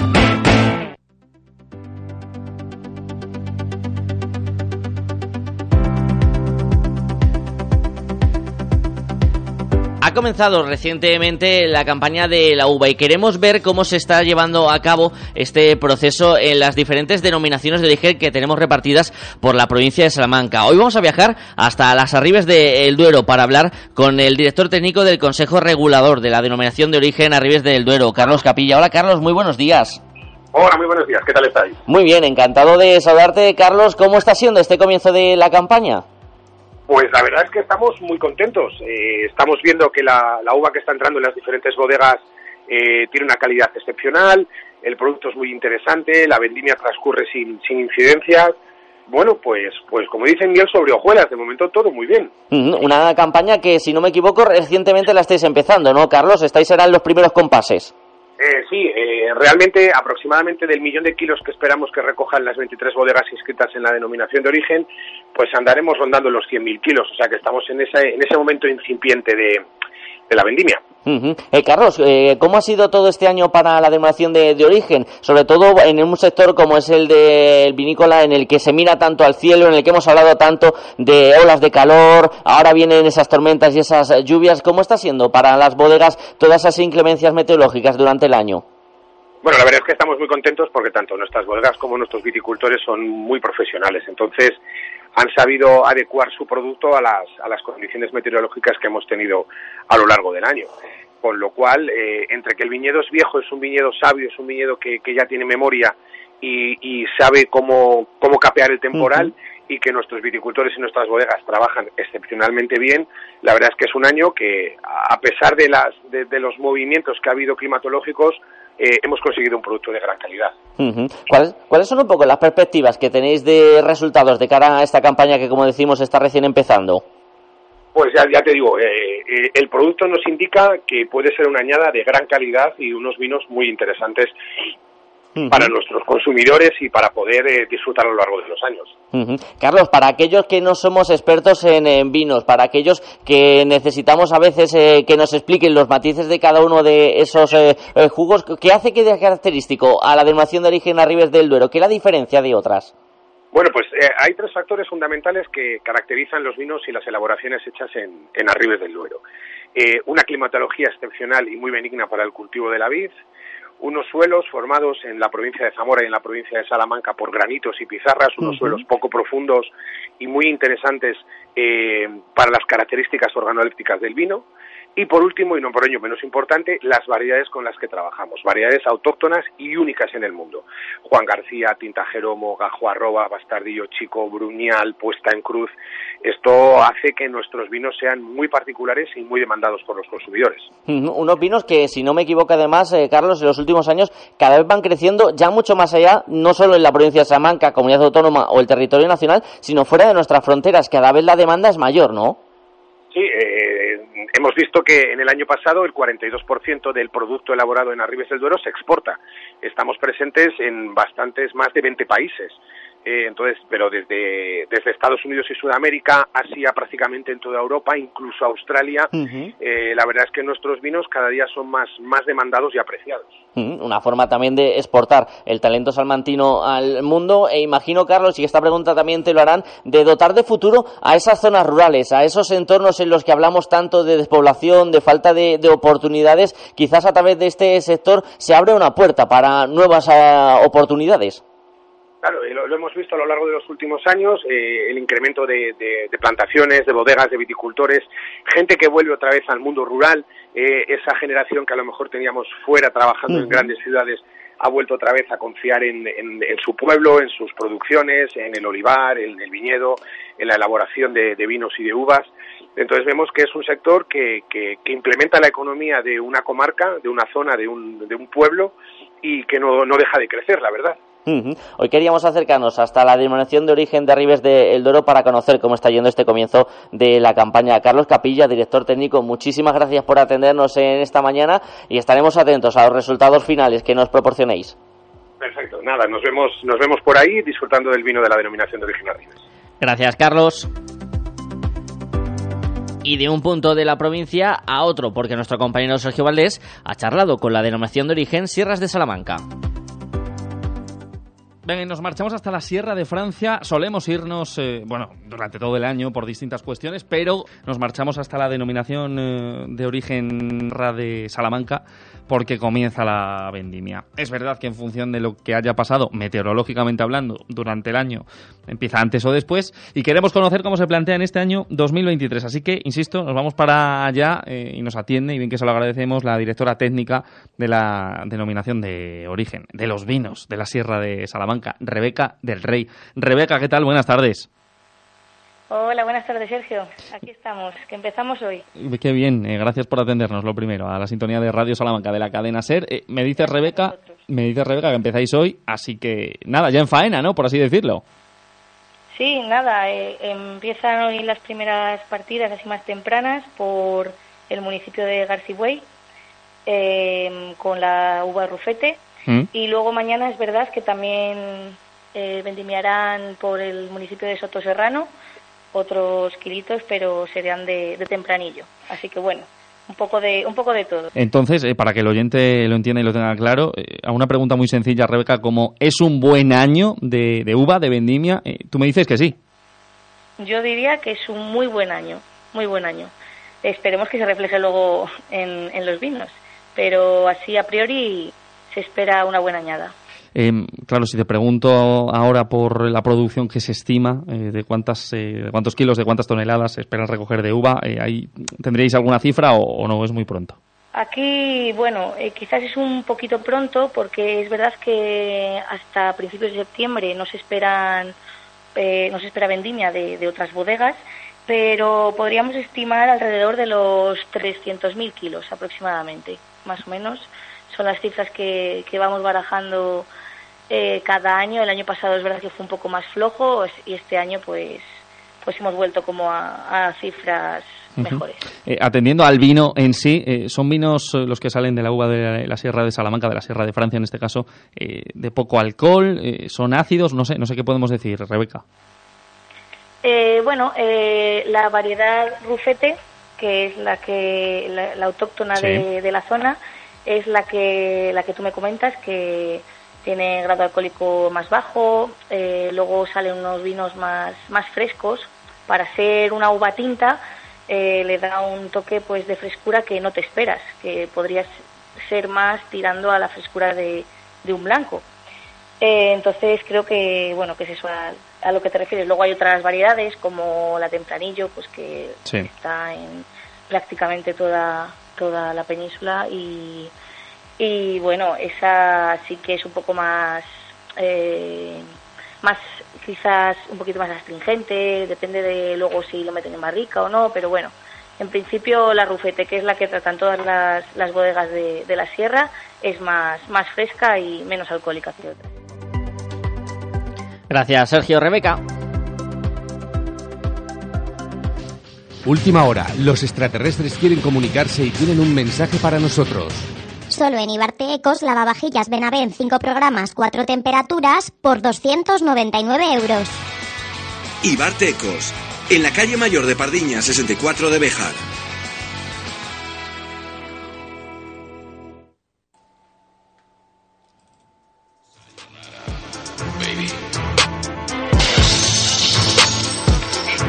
Llamo Forrest, Forrest Gump. Mi nombre es Gladiador. Yo soy tu padre. Abogado, abogado, ¿estás ahí? Abogado. Ya sé que hemos empezado nueva temporada, Juanjo. Estamos aquí, abogado. Pero tienes que darme tiempo porque Ha uno no puede trabajar ha- 24 horas al día. Ha habido muchas vacaciones, ha habido mucha fiesta, ha habido mucha, ha habido mucho de todo. Ha habido mucho de todo, así que dame la semana que viene estrenamos. muy liado. o sea, estrenamos sí cabecera sé, nueva. Sí lo sé. Que la tengo en mente, la tengo, pero me falta trasladarla de la mente al- a la ejecución. Buenos días, David. Hola Juanjo, muy buenos días, ¿cómo estamos? Muy bien, muy bien, aquí estamos, todo bien, todo bien. Pues una claqueta que después de los últimos avatares esperemos que hoy no tenga ningún inconveniente y podamos hacerla en nuestro modo habitual. Esto algún día lo contaremos porque pasan cosas fuera de micrófono que pueden ser extraordinarias, pero semana en la que tenemos peliculones, Juanjo, para dar y regalar. ¿eh? Hombre, después de 14 días de, de estar cerrados que llevamos ahí, pues... Que ya hay eh, ganas de se- cine, de se- palomitas. Eso, se aunan un poquito todas estas películas que, que están porque no habían llegado porque estábamos cerrados y las que llegan esta semana. Entonces, esta semana yo diría que hay un cartelón, que hay una cartelera muy interesante y muy buena para todo tipo de gente. El que le guste cualquier género, yo creo que lo va a encontrar. El primero y el que de momento así me llama mucho la atención es El Misterio de Venecia que es la nueva adaptación de la novela de, Ala, de Agatha Christie, que Sí. bueno, que poco tenemos que decir de esta mujer, o sea, lo sabemos, quiero decir que, que, Que es, sabemos eh, de qué van sus- que sus es novelas. El misterio por antonomasia, ¿no? Eh, sus textos han llenado bueno, horas y horas de televisión y de cine. Y Kenneth Branagh se ha, se ha metido en la mochila este género durante unos cuantos añitos. Se, aparte de ser el director y productor de la película, se mete en el papel de eh, Hércules Poirot, Poirot, Que es el protagonista eh, de es la el cinta. protagonista, eso es. Y eh, esta es la tercera entrega de la franquicia que para renovarse un poquito de lo que ya habíamos visto, introduce un drástico giro en las anteriores, tanto en, en la ubicación, que es nos vamos a Venecia, como en un poco el género, ¿no? También nos metemos, mm, eh, no solo estamos en la parte de, de misterio, asesinato y tal, sino que nos metemos en la vertiente un poquito también de terror. Y Está, como decía Juanco, es la tercera película de esta saga, después de asesinato en el Orient Express y muerte en el Nilo, y se apuesta por una de las historias menos conocidas de Agatha Christie, una novela escrita en 1969. Las manzanas, sí señor, las manzanas se llamaba el libro y, eh, y, eh, bueno, a ver, hay un no no no coge el texto tan Tal cual. literal como ha hecho en las otras dos entregas, sino que Aquí adapta libremente sino que adapta en un poco y además se vierte un poco a la versión mm, esta de más misterio con con un poco salto al terror, ¿no? Eh, por, eh, mm, quería probar eh, eh, Branagh eh, suerte en este género un poco y bueno, y le ha salido una, una metamorfosis, digamos, generosa, ¿no? Eh, ojo, no nos vamos a encontrar nada que no, que no sepamos, o sea, Claro. pero eh, es, es algo eh, que, que nos gusta y que nos llama la atención, pues ese juego de luces, esas sombras, esas distorsiones de la lente, que juegan con ellas para el misterio, para el terror, es entretenida, es muy ligera la película y muy refrescante eh, este, este, este viraje hacia el terror que ha tomado eh, la película.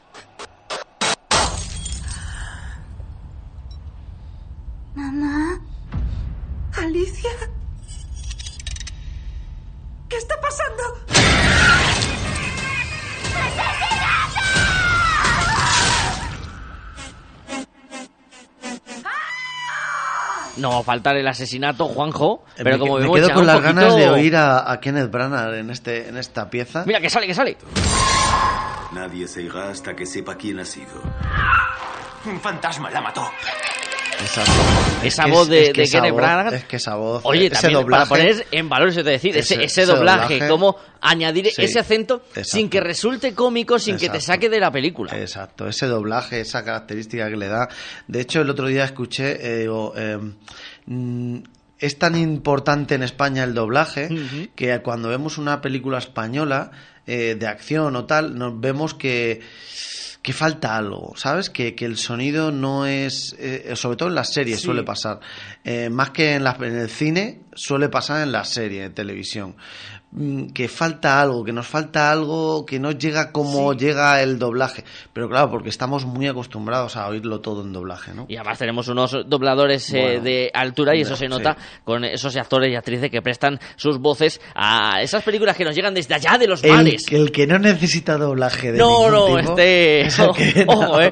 Ojo. Porque viene don Luis Tosar, no para anunciarnos la cerveza y perdonarnos la vida, pero también si no vas al cine, es muy probablemente que se presente en tu casa, llame al timbre y te pregunte con esa voz: ¿por qué no has ido? Y ahí ya tú, pues ya te haces popó Y vas. y vas directamente a lo que te diga el señor Luis Tosar. Eso es. Todos los nombres de Dios. Esta es la nueva película de Luis Tosar y Inma Cuesta que se enfrentan al terrorismo y al yihadismo. A ver, eh, esta película se ha estrenado ah, aquí atrás el 11 de septiembre. Ujú.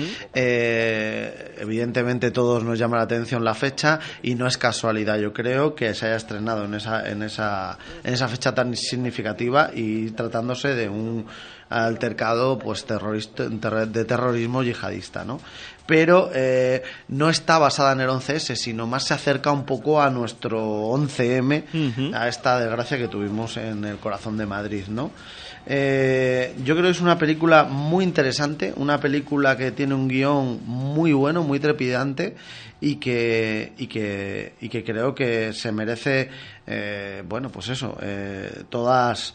to- to- que llenemos la sala para verla, porque el director catalán, Daniel, a ver si me sale el apellido, ver. porque es que el tema, el Calparsoro, Muy bien. eh, es el director de esta película que, a ver, que es que no es un, esto no es un novel. No, no, o ha sea, es hecho un director con el- trayectoria. El silencio de la ciudad, Blanca, Centauro, Hasta el cielo, siempre se interna en los thrillers, en, en toda esta, eh, en, en todo este ritmo trepidante, ¿no? Y, y todos los nombres de Dios se meten muy de lleno en, en este mundo, ¿no? Y los sensores de movimiento parece que están conectados a un piloto intermitente de color rojo.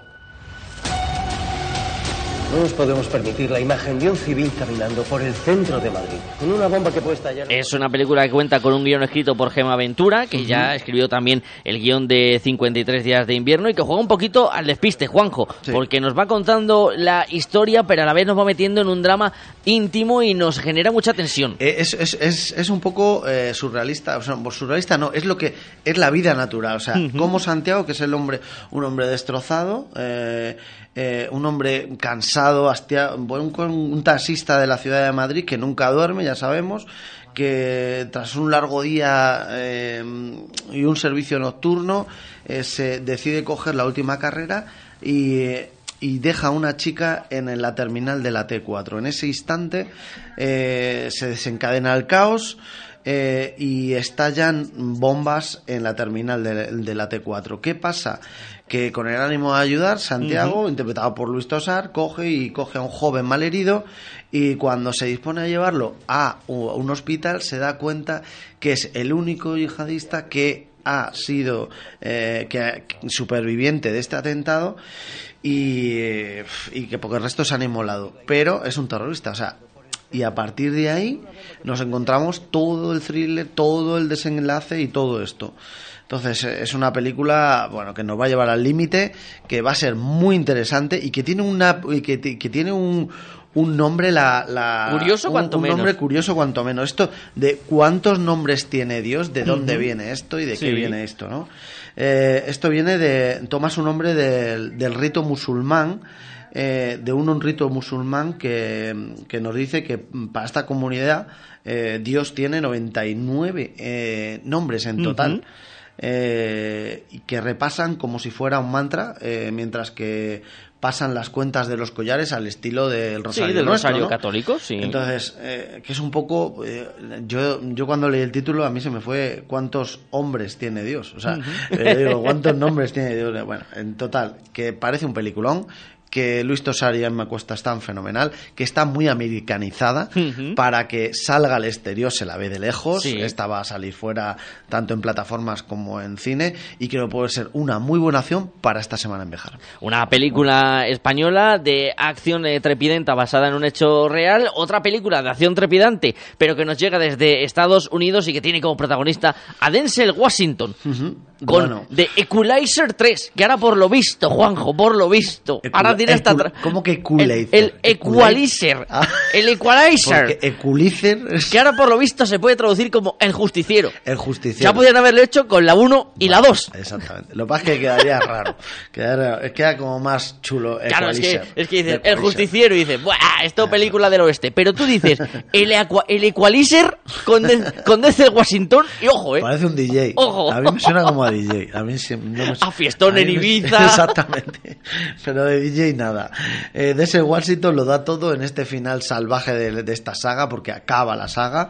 Eh, se mete de lleno en este papel donde solo hay que dosis de acción y de sangre que llega a los cines con la promesa como mínimo de mantener el nivel de las anteriores entregas eh, que ya es que ya es suficiente porque la franquicia eh, cumple nueve años nada más y Ni nada nada menos. menos y acaba eh, ya y acaba este este mes de septiembre, ¿no? Equalizer se va a Italia, coge los trastos y se va a Italia, concretamente a Sicilia y allí, bueno, pues eso se mete se, me- se va a meter de lleno en lo que es la camorra italiana y todo este siniestro mundo que nos encontramos allí.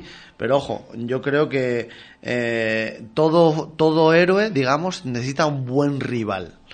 Y este rival, el director, ha dicho, pues te vas a cagar, va a ser esta, la camorra italiana, pero no la antigua, sino la moderna, la de, de repartir esto para lo bestia.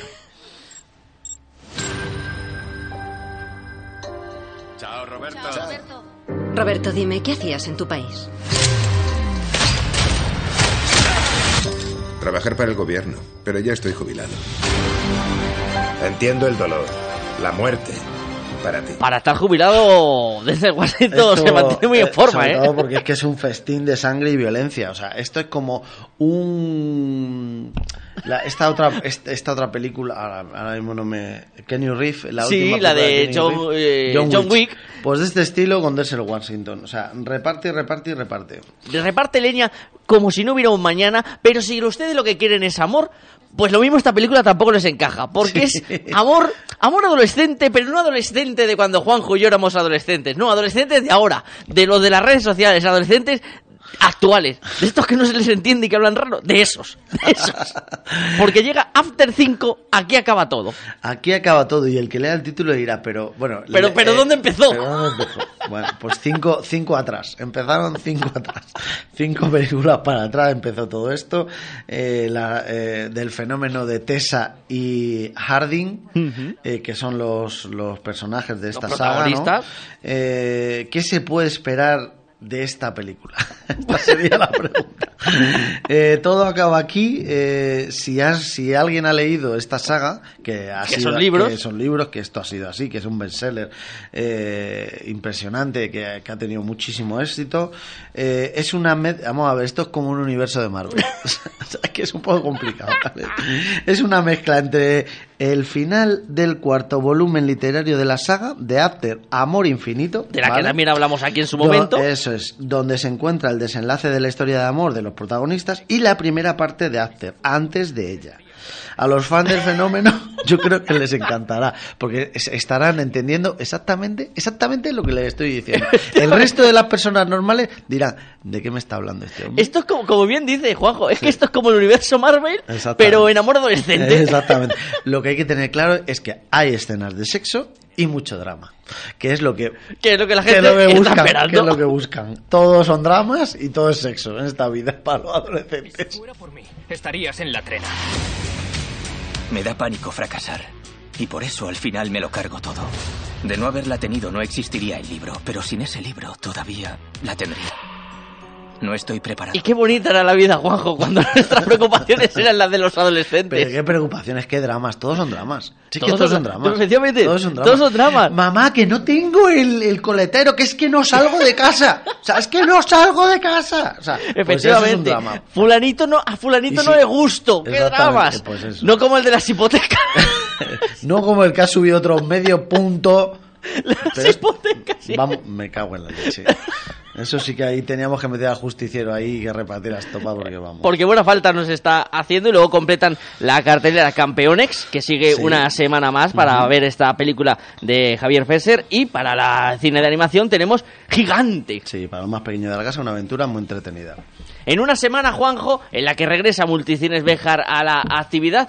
Y solo vamos a dar una pincelada, pero para que lo sepan, el 22 de septiembre se estrena la película que se rodó en Bejar, para que ustedes lo vayan anotando en la agenda. Eso es, des- desmadre incluido. Efectivamente. Que ya tenemos título oficial, final, definitivo, definitivo y exclusivo. Efectivamente. Ha habido 40 Ha habido nombres varios cambios por el, película. por el medio, desmadre Pero- incluido. Pero escúchame, esto es normal. Esto no, no nos enteramos de ninguna película, Claro. pero es normal. Mira, el justiciero. Mire, justiciero, dice, no sé qué, no sé cuánto. O sea, es normal. Hasta ha tardado no- tres películas en entender Hasta- que en español podía decirse.